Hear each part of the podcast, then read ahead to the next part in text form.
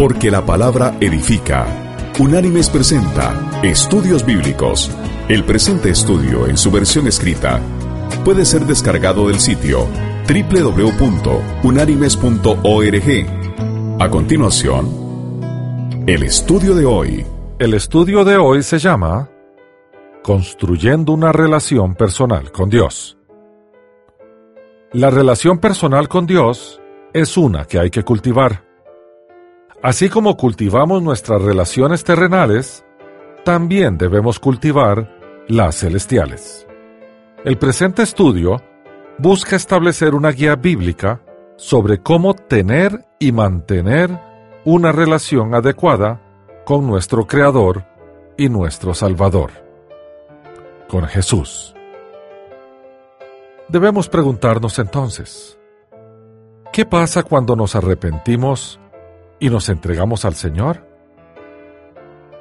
El preciso día en que hicimos nuestra profesión de fe, o sea, que decidimos cambiar de rumbo y vivir la vida como Dios desea que la vivamos, pasaron varias cosas. Primero, confesamos a viva voz nuestra entrega al Señor Jesús. Y esto lo hicimos en obediencia a las Escrituras. Leamos lo que dice la carta enviada por el apóstol Pablo a los cristianos en Roma. Allí en el capítulo 10, versículos del 8 al 10, el apóstol dice, Pero, ¿qué dice? Cerca de ti está la palabra, en tu boca y en tu corazón. Esta es la palabra de fe que predicamos. Si confiesas con tu boca que Jesús es el Señor, y crees en tu corazón que Dios lo levantó de entre los muertos, serás salvo. Porque con el corazón se cree para justicia, pero con la boca se confiesa para salvación. Fin de la cita. Una vez hecha nuestra profesión de fe, el Espíritu Santo, que es el Espíritu de Dios, entró en nosotros. Y así lo afirma Pablo a los cristianos en Éfeso, en la carta que les envió en el capítulo 3, versículos del 14 al 19, que dice, por esta causa, doblo mis rodillas ante el Padre de nuestro Señor Jesucristo, de quien toma nombre toda familia en los cielos y en la tierra, para que os dé, conforme a las riquezas de su gloria, el ser fortalecidos con poder en el hombre interior por su Espíritu. Que habite Cristo por la fe en vuestros corazones, a fin de que, arraigados y cimentados en amor, seáis plenamente capaces de comprender con todos los santos cuál sea la anchura, la longitud, la profundidad y la altura, y de conocer el amor de Cristo, que excede a todo conocimiento, para que seáis llenos de toda la plenitud de Dios. Fin de la cita. Al entrar el Espíritu Santo en nuestra vida, nuestro cuerpo se convirtió en templo. La figura del templo viene del Antiguo Testamento. Allí, en el lugar santísimo, se manifestaba la gloria de Dios. Al desaparecer el templo en el año 70 después de Cristo, los judíos se quedaron sin lugar de adoración, mientras que los creyentes se convirtieron en el lugar de adoración. A eso Jesús lo llamó adorar en espíritu y en verdad. Veamos lo que el apóstol Pablo le dijo a la iglesia en Corinto en la primera carta que le envió. Allí en el capítulo 3, en los versículos 16 y 17, el apóstol explica. ¿Acaso no sabéis que sois templo de Dios y que el Espíritu de Dios está en vosotros? Si alguno destruye el templo de Dios, Dios lo destruirá a él, porque el templo de Dios, el cual sois vosotros, santo es. Fin de la cita. Y esto dice Jesús y registra Juan en su Evangelio en el capítulo 4, versículo 23. Así dice el Señor.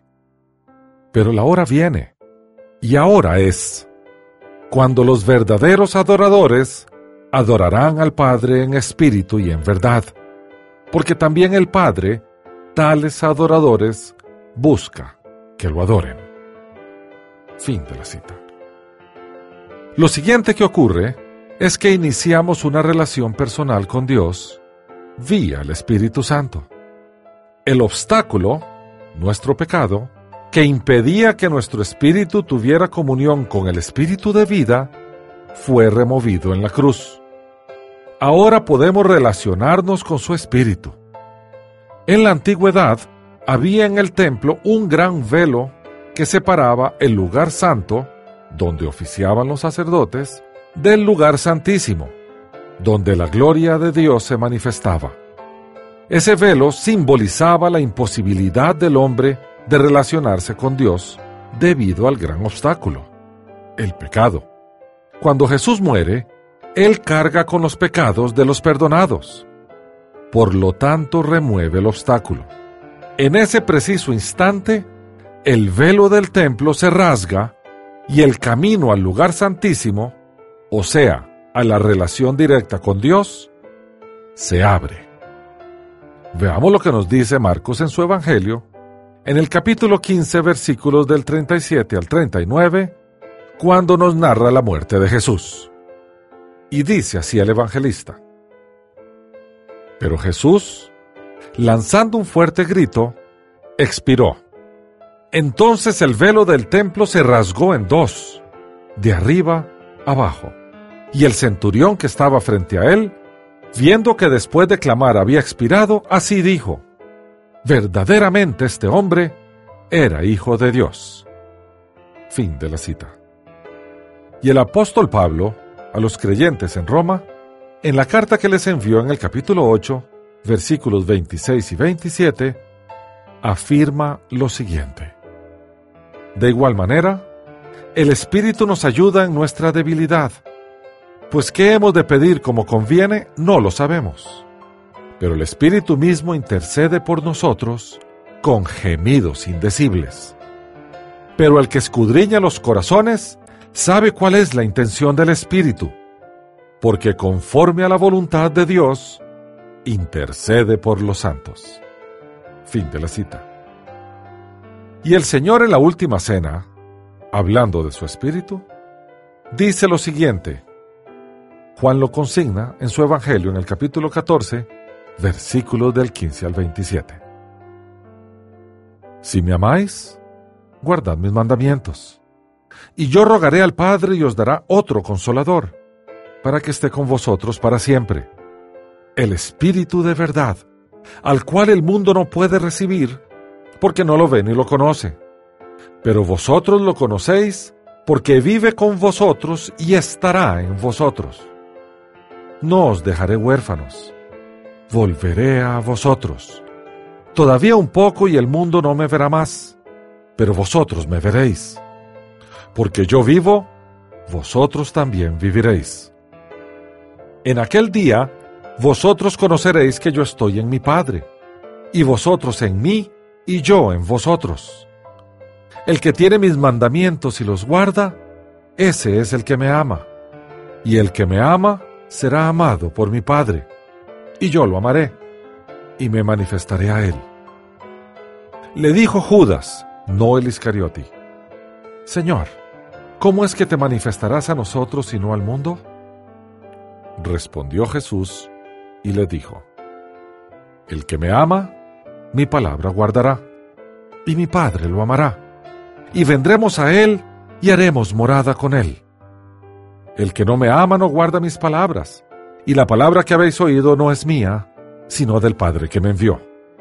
Os he dicho estas cosas estando con vosotros. Pero el consolador, el Espíritu Santo, a quien el Padre enviará en mi nombre, Él os enseñará todas las cosas y os recordará todo lo que yo os he dicho. La paz os dejo, mi paz os doy. Yo no os la doy como el mundo la da no se turbe vuestro corazón, ni tenga miedo. Fin de la cita. Como resultado de todo esto, es pertinente una pregunta. ¿Cuál debe ser nuestro objetivo como cristianos? al decidir cambiar de rumbo y vivir la vida como Jesús desea, nosotros debemos, primero, ser como Jesús. El modelo a seguir es el de nuestro líder, el de nuestro Salvador. El detalle de ese modelo lo dejó descrito el Señor en el Sermón del Monte, que se encuentra en el Evangelio de Mateo, capítulos 5, 6 y 7.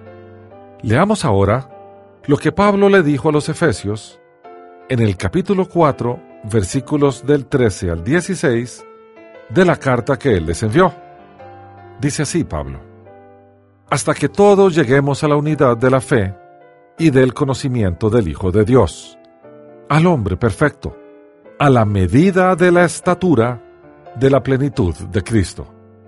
Así ya no seremos niños fluctuantes, llevados por doquiera de todo viento de doctrina, por estratagema de hombres que para engañar emplean con astucia las artimañas del error, sino que, siguiendo la verdad en amor, crezcamos en todo aquel que es la cabeza, esto es, Cristo, de quien todo el cuerpo, bien concertado y unido entre sí, por todas las coyunturas que se ayudan mutuamente, según la actividad propia de cada miembro, recibe su crecimiento para ir edificándose en amor.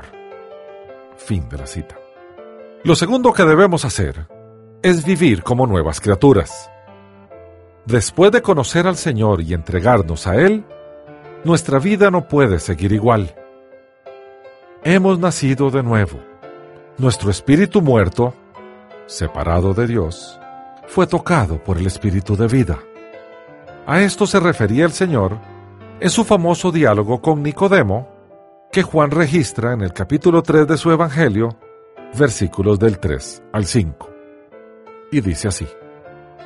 Le respondió Jesús, De cierto, de cierto te digo, que el que no nace de nuevo no puede ver el reino de Dios. Nicodemo le preguntó, ¿Cómo puede un hombre nacer siendo viejo?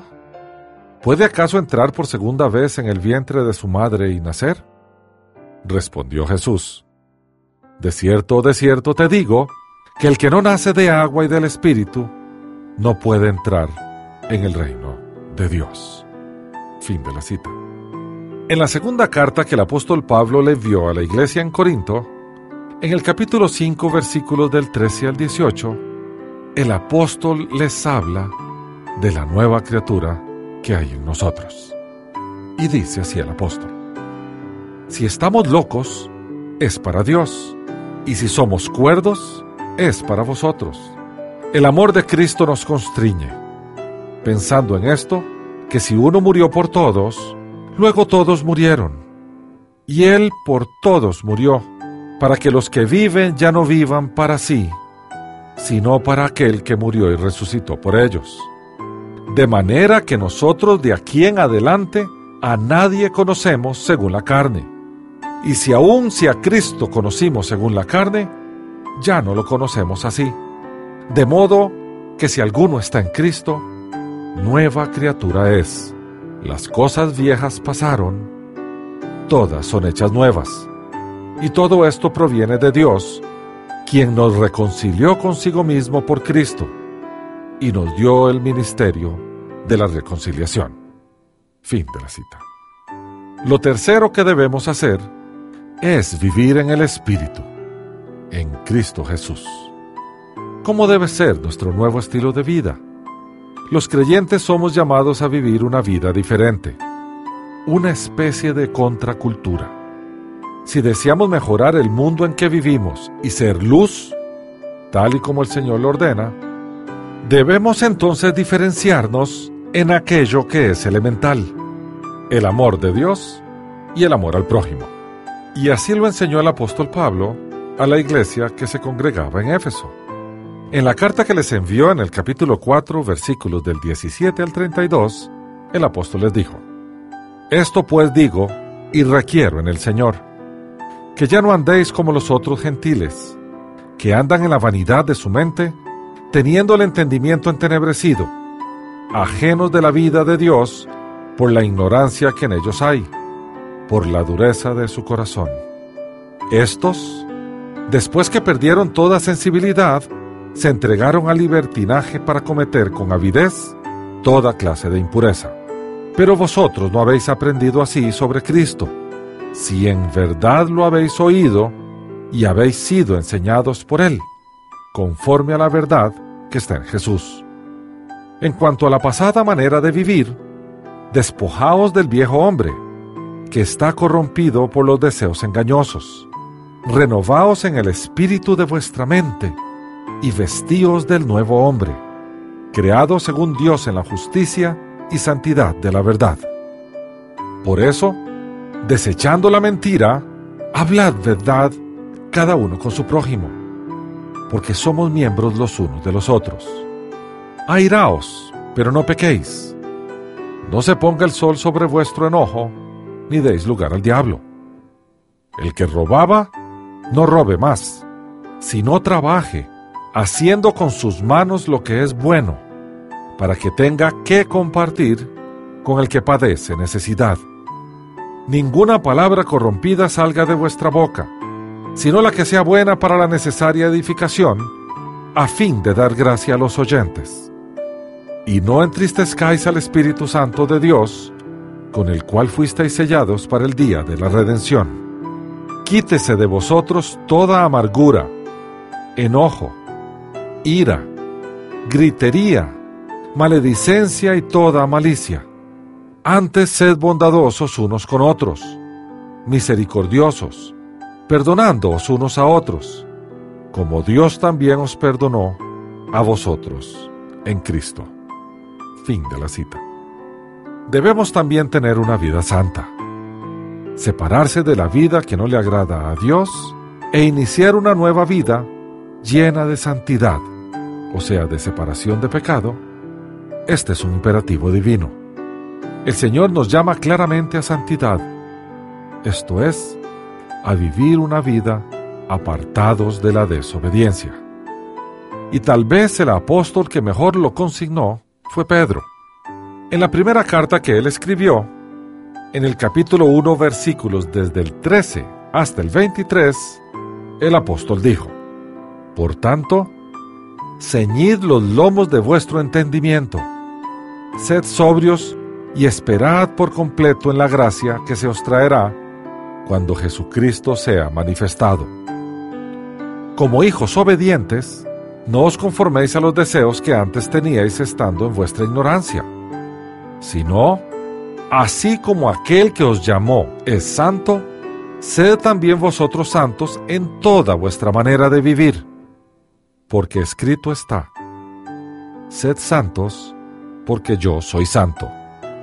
Si invocáis por Padre a aquel que sin acepción de personas juzga según la obra de cada uno, conducíos en temor todo el tiempo de vuestra peregrinación, pues ya sabéis que fuisteis rescatados de vuestra vana manera de vivir, la cual recibisteis de vuestros padres, no con cosas corruptibles como oro y plata, sino con la sangre preciosa de Cristo, como de un cordero sin mancha y sin contaminación él estaba destinado desde antes de la fundación del mundo, pero ha sido manifestado en los últimos tiempos por amor a vosotros. Por medio de Él creéis en Dios, quien lo resucitó de los muertos y le ha dado gloria, para que vuestra fe y esperanza sean en Dios. Al obedecer a la verdad, mediante el Espíritu, habéis purificado vuestras almas para el amor fraternal no fingido Amaos unos a otros entrañablemente, de corazón puro, pues habéis renacido, no de simiente corruptible, sino de incorruptible, por la palabra de Dios que vive y permanece para siempre. Fin de la cita. Cabe entonces preguntarnos ahora, ¿qué se requiere para establecer una relación con Dios? Bueno, debemos convertirnos más que convencernos esto no es un acto en sí mismo, es un proceso. Para ello debemos, en primer lugar, dar a Dios el primer lugar de nuestras vidas. Lo que esté de primero en nuestro corazón, ese es nuestro Dios. Si es el Dios trino, revelado en las Escrituras, veremos su gloria. porque eso es lo que demanda el Dios Trino, que Él sea primero. Así lo consignó Dios en el famoso texto donde consigna los diez mandamientos. Esto es en el libro del Éxodo, capítulo 20, versículos 5 y 6. Y dice así el Señor. No te inclinarás a ellas ni las honrarás, porque yo soy Jehová tu Dios, fuerte celoso, que visito la maldad de los padres sobre los hijos hasta la tercera y cuarta generación de los que me aborrecen, y hago misericordia por millares a los que me aman y guardan mis mandamientos. Fin de la cita. Y el Señor mismo dice en el Evangelio de Mateo, capítulo 10, versículos 37 al 39, lo siguiente. El que ama a padre o madre más que a mí, no es digno de mí. El que ama a hijo o a hija más que a mí, no es digno de mí. El que no toma su cruz y sigue en pos de mí, no es digno de mí. El que halle su vida la perderá y el que pierda su vida por causa de mí, la hallará. Fin de la cita. Lo segundo que debemos hacer es genuinamente creer, porque sin fe nadie agrada a Dios. Debemos creer en su unigénito Hijo. Y tal vez uno de los pasajes más famosos del Nuevo Testamento nos puede ilustrar en esto. Hablamos del Evangelio de Juan capítulo 3, versículo 16, donde Jesús dice, De tal manera amó Dios al mundo, que ha dado a su Hijo unigénito, para que todo aquel que en Él cree no se pierda, sino que tenga vida eterna. Fin de la cita. Pero no solamente los salvos creen en Él, también los demonios, y estos no son salvos. Por tanto, creer no es suficiente. Hay que creer de corazón y seguir adelante viviendo la vida que Él desea que vivamos. Porque es a través de nuestra obediencia que demostramos nuestro amor hacia Él. Y esto dice Santiago en su carta, en el capítulo 2, versículo 19. ¿Tú crees que Dios es uno? Bien haces. También los demonios creen y tiemblan. Fin de la cita. Debemos como resultado de nuestra fe confiar. Debemos entregar nuestra vida entera a Él sin reparos. Él librará nuestras luchas. Esto dice el Señor y registra Mateo en su Evangelio en el capítulo 10, versículos del 28 al 33. No temáis a los que matan el cuerpo, pero el alma no pueden matar. Temed más bien a aquel que puede destruir el alma y el cuerpo en el infierno. ¿No se venden dos pajarillos por un cuarto? Con todo, ni uno de ellos cae a tierra sin el permiso de vuestro Padre. Pues bien, aún vuestros cabellos están todos contados. Así que no temáis. Más valéis vosotros que muchos pajarillos. A cualquiera pues que me confiese delante de los hombres, yo también lo confesaré delante de mi Padre que está en los cielos. Y a cualquiera que me niegue delante de los hombres, yo también lo negaré delante de mi Padre, que está en los cielos. Fin de la cita. Y el autor del libro de los Hebreos, en el capítulo 4, versículos del 14 al 16, afirma lo siguiente. Por tanto, teniendo un gran sumo sacerdote que traspasó los cielos, Jesús el Hijo de Dios, retengamos nuestra profesión.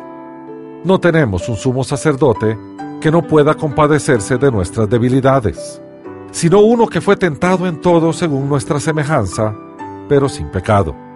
Acerquémonos pues confiadamente al trono de la gracia, para alcanzar misericordia y hallar gracia para el oportuno socorro. Fin de la cita. Lo siguiente que debemos hacer es ser obedientes. Pecado es desobediencia a la ley divina. Por lo tanto, pecado y desobediencia es lo mismo. Y Pablo nos amplía este concepto en la carta que le envió a la iglesia en Roma. Allí en el capítulo 5, versículos 18 y 19, él afirma, Así que, como por la transgresión de uno vino la condenación de todos los hombres, de la misma manera por la justicia de uno vino a todos los hombres la justificación que produce vida. así como por la desobediencia de un hombre muchos fueron constituidos pecadores, así también por la obediencia de uno muchos serán constituidos justos. Fin de la cita. Cabe entonces preguntarnos, ¿cómo está nuestra relación con Dios? ¿Cómo es hoy? ¿No hemos vivido nuestro primer amor todavía? ¿Ya lo vivimos y lo perdimos? ¿Sentimos el gozo del Señor? ¿Sentimos su paz? ¿Contesta nuestras oraciones con evidencia? ¿Por qué no? ¿Somos los mismos de siempre o hemos cambiado? ¿Y estamos dando testimonio de ello? ¿Será que no hemos efectuado el único sacrificio que se nos pide? ¿Cuál es ese sacrificio? Si le preguntáramos al apóstol Pablo, él nos remitiría la carta de Romanos capítulo 12 versículos 1 y 2, que dice así, Por lo tanto, hermanos, os ruego por las misericordias de Dios que presentéis vuestros cuerpos como sacrificio vivo, santo, agradable a Dios, que es vuestro verdadero culto. No os conforméis a este mundo, sino transformaos por medio de la renovación de vuestro entendimiento, para que comprobéis cuál es la buena voluntad de Dios, agradable y perfecta. Fin de la cita. Cabe una pregunta. ¿Damos frutos como creyentes o damos testimonio como no creyentes? Debemos recordar que fuimos pasados del reino de las tinieblas al reino de Dios. Debemos vivir como habitantes del nuevo reino, dejando atrás las costumbres de nuestro viejo estilo de vida. Y Pedro dice lo siguiente en la primera carta que escribió, en el capítulo 2, versículo 9. Respecto a nosotros dice, Pero vosotros sois linaje escogido, real sacerdocio, nación santa, pueblo adquirido por Dios, para que anunciéis las virtudes de aquel que os llamó de las tinieblas a su luz admirable. Fin de la cita. Y el Señor en el Sermón del Monte, en el Evangelio de Mateo capítulo 7, versículos del 16 al 20, dice lo siguiente. Por sus frutos los conoceréis. ¿Acaso se recogen uvas de los espinos o higos de los abrojos? Así, todo buen árbol da buenos frutos, pero el árbol malo da frutos malos. No puede el buen árbol dar malos frutos, ni el árbol malo dar frutos buenos. Todo árbol que no da buen fruto es cortado y echado en el fuego. Así que, por sus frutos los conoceréis.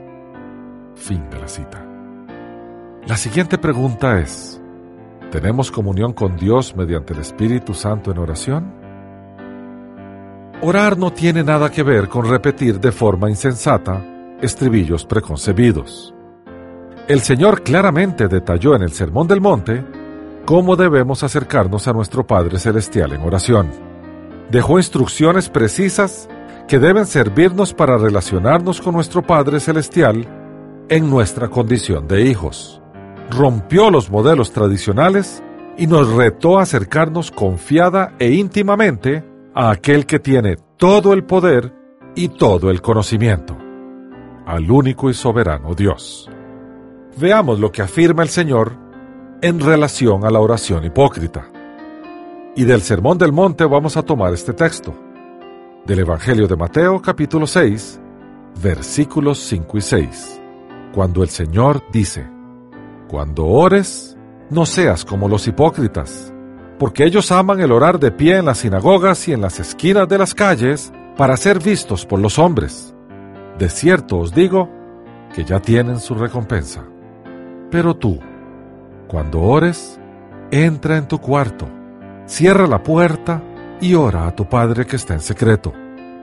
Y tu Padre, que ve en lo secreto, te recompensará en público. Fin de la cita. Jesús en este texto describe a dos hombres en oración. La diferencia básica es entre la hipocresía y la autenticidad. Pone en contraste la razón de su oración y su recompensa. Lo que dice de los hipócritas al principio suena bien. Ellos aman el orar, Pero desgraciadamente no es orar lo que ellos aman, ni a Dios a quien supuestamente deberían orar. Ellos se aman a sí mismos y a la oportunidad de ostentación que les da la oración pública. Tras su piedad, acechaba su orgullo. Lo que realmente deseaban era el aplauso, y lo consiguieron. Ya recibieron su paga. El fariseísmo religioso aún no ha muerto. Hoy en día tenemos religiosos que asisten a los templos no a adorar a Dios, sino a ganar una reputación de piadosos para sí mismo. Dar alabanza a Dios, como dar limosna a los hombres, son actos auténticos. Una motivación encubierta destruye a ambos. La verdadera esencia de la oración cristiana es buscar a Dios. Y así lo afirmó el salmista en el Salmo 27, versículo 8, que dice, Mi corazón ha dicho de ti, buscad mi rostro. Tu rostro buscaré, Jehová. Fin de la cita. Deseamos reunirnos con Él en el lugar secreto para postrarnos ante Él en confianza, amor y adoración humilde. Otro tipo de oración es la oración mecánica. Y también el Señor la detalla en el Sermón del Monte, consignado en el Evangelio de Mateo, capítulo 6, versículos 7 y 8, donde el Señor dice, Y al orar, no uséis vanas repeticiones como los gentiles, que piensan que por su palabrería serán oídos. No os hagáis pues semejantes a ellos, porque vuestro Padre sabe de qué cosas tenéis necesidad antes que vosotros le pidáis. Fin de la cita. La hipocresía no es el único mal que hay que evitar en la oración. La vana repetición o expresión mecánica y sin significado también debe evitarse. La hipocresía es la locura del fariseo. La mecánica es la locura del pagano o gentil. Así Jesús está llamando a sus seguidores a algo que va más allá de los logros de aquellos que lo rodean, sean religiosos o no. Hace hincapié en que la justicia cristiana es mayor porque es interior. El amor cristiano es más amplio porque incluye a los enemigos. Y la oración cristiana es más profunda porque es sincera y reflexiva. Y esto dice el salmista en el Salmo 25, versículos del 12 al 14. ¿Quién es el hombre que teme a Jehová? Él le enseñará el camino que ha de escoger. Gozará él de bienestar y su descendencia heredará la tierra. La comunión íntima de Jehová es con lo que le temen, y a ellos hará conocer su pacto. Fin de la cita. Y Salomón, el autor de Proverbios, en el Proverbio 3, versículo 32 dice, Porque Jehová abomina al perverso su comunión íntima es con los justos. Fin de la cita. ¿Cuál es entonces nuestra misión como creyentes y como su iglesia? Nuestra misión debe estar alineada con la dirección que el Señor Jesús le dejó a sus discípulos. Es doble. Crecer en el conocimiento de Dios y a través de ello hacer más discípulos y hacer las buenas obras que están preparadas para nosotros de antemano. Y así lo resumió Pablo en la carta que le envió a los cristianos en Colosas. Allí en el capítulo 1, versículo 10, el apóstol les dijo, Así podréis andar como es digno del Señor, agradándolo en todo, llevando fruto en toda buena obra y creciendo en el conocimiento de Dios. Fin de la cita. Entonces, hay que vivir para Dios. La vida de un creyente genuino debe estar enfocada en agradar a su Dios e imitar a su Señor. Todo lo que el creyente hace, lo hace para agradar a aquel que lo amó primero y dio su vida por él. El creyente trabaja para Dios. Es padre de familia, esposo o esposa, novio o novia, amigo o amiga, empleado o jefe, solamente para agradar a Dios. Cuando ama a su prójimo, lo hace para agradar a Dios. Cuando hace buenas obras, las hace para Dios. Cuando evita las malas obras o las malas actitudes, lo hace para no desagradar a Dios. Y Pablo a los cristianos en Tesalónica En la primera carta que les envió, capítulo 2, versículo 4, les dice, No procuramos agradar a los hombres, sino a Dios. Fin de la cita. Y a la iglesia en Colosas, en el capítulo 3, versículo 23 de la carta que les envió, les dice también, Y todo lo que hagáis, hacedlo de corazón, como para el Señor y no para los hombres. Fin de la cita. Y tal vez el texto que mejor nos ilustra esto es el capítulo 6 de la carta que Pablo envió a la iglesia en Roma. Y lo vamos a leer completo. Dice así el apóstol. ¿Qué pues diremos? ¿Perseveraremos en el pecado para que la gracia abunde? De ninguna manera. Porque los que hemos muerto al pecado, ¿cómo viviremos aún en él? ¿O no sabéis que todos los que hemos sido bautizados en Cristo Jesús, hemos sido bautizados en su muerte? Porque somos sepultados juntamente con Él para muerte por el bautismo, a fin de que como Cristo resucitó de los muertos por la gloria del Padre, así también nosotros andemos en vida nueva. Si fuimos plantados juntamente con Él en la semejanza de su muerte, así también lo seremos en la de su resurrección. Sabiendo esto, que nuestro viejo hombre fue crucificado juntamente con Él, para que el cuerpo del pecado sea destruido, a fin de que no sirvamos más al pecado, porque el que ha muerto ha sido justificado del pecado.